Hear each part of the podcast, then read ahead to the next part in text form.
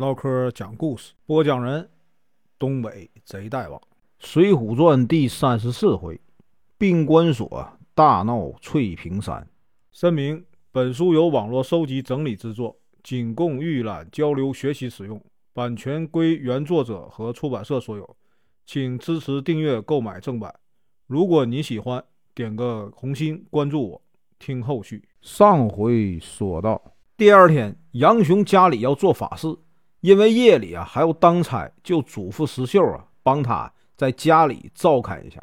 石秀呢满口答应。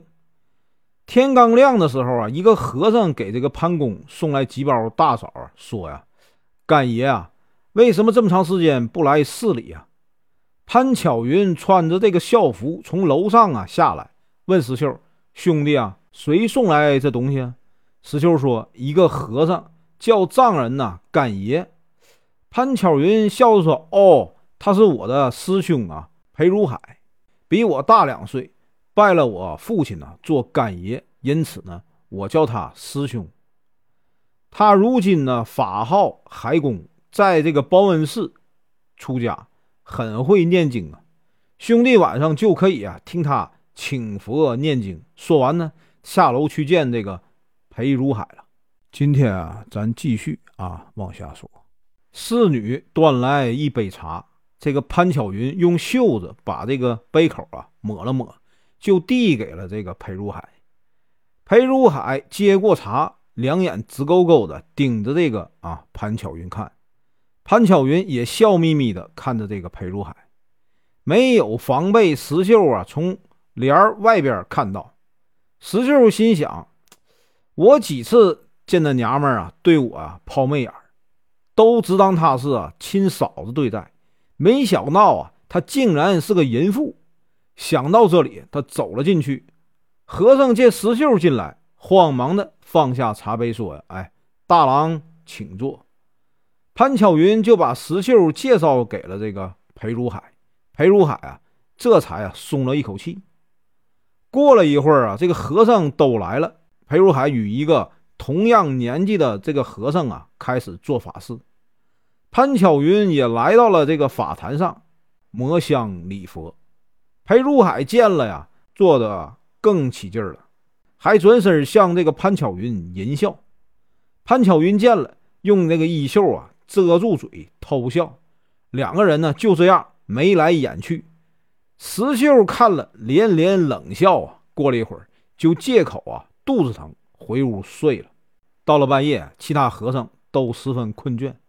这个裴如海呀，却越念越精神。为啥呀？这潘巧云听得春心荡漾，就叫这个丫鬟呢，请这个裴如海说话。裴如海一边念经啊，一边过来了。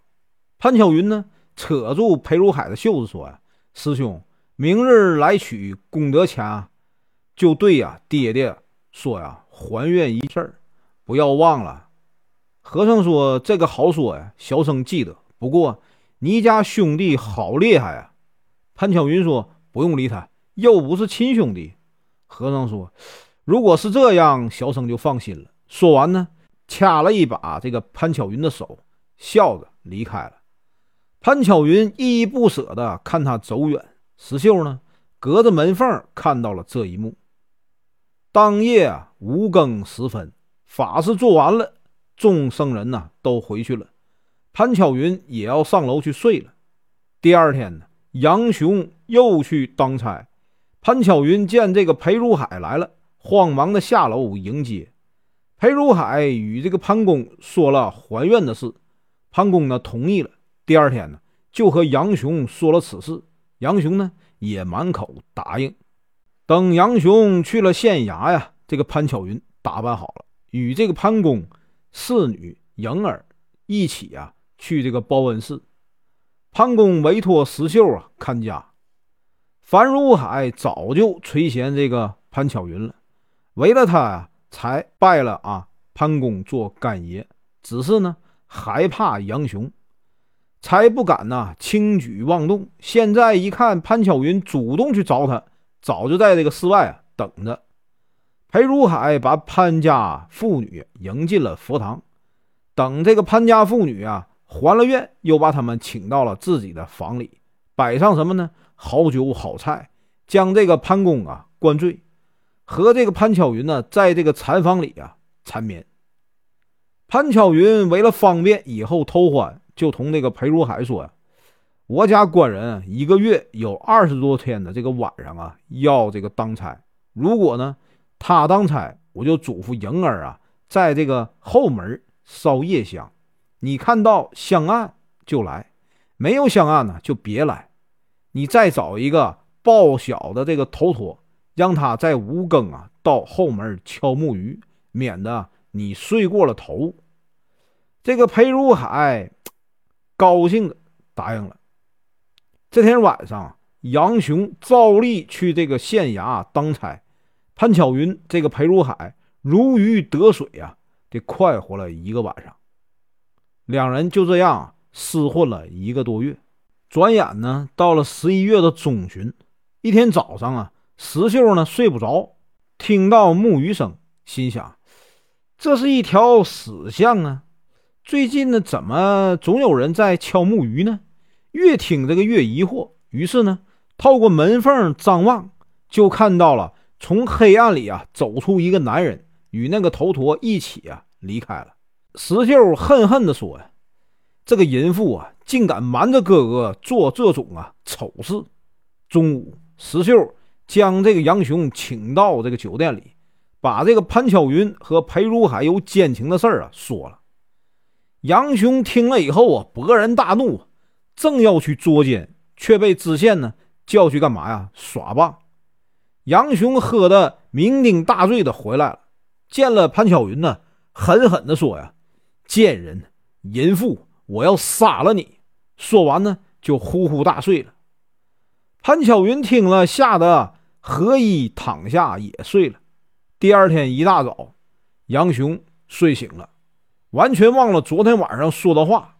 看到这个潘巧云在哭，就问他怎么了。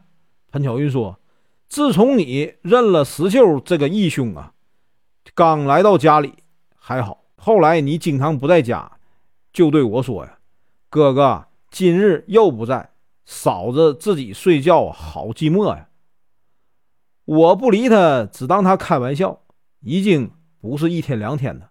昨天早上啊，我正在洗脸，他从背后啊摸我的胸前，说：“，嫂嫂，你怀孕了没有啊？”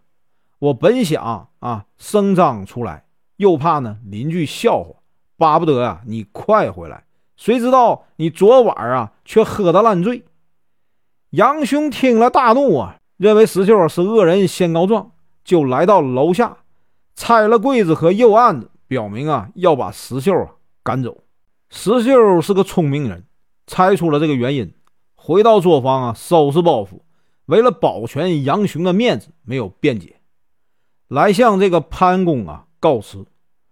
潘公得了女婿的吩咐啊，也没有挽留。当晚呢，杨雄照例啊去当差，石秀呢睡到四更时分呢，拿了把尖刀啊，埋伏在杨雄家后门的小巷里。堵住这个头陀，问呢，不要叫，你老实说，海和尚让你来做什么？你要是敢撒谎，我就杀了你。头陀为了保命，就一五一十的都说了。石秀呢，一刀把这个头陀啊给杀了，穿上头陀的衣服，敲响木鱼。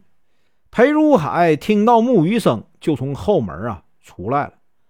石秀呢，继续敲木鱼。来到巷口啊，将这个裴如海摁倒在地。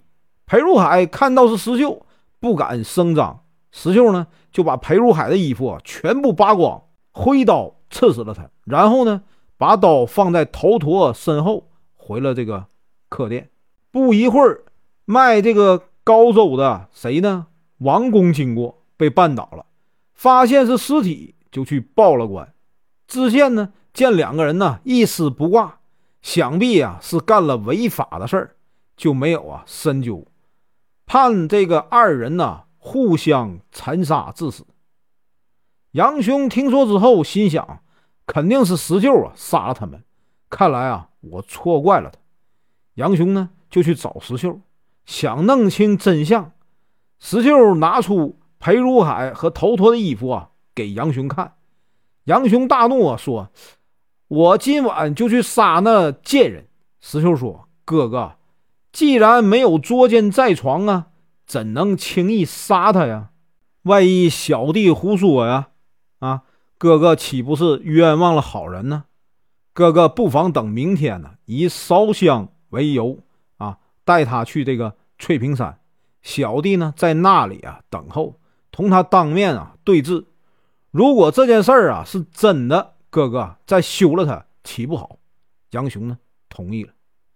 第二天，杨雄把潘巧云骗到了这个翠屏山，石秀同他呀当面对质。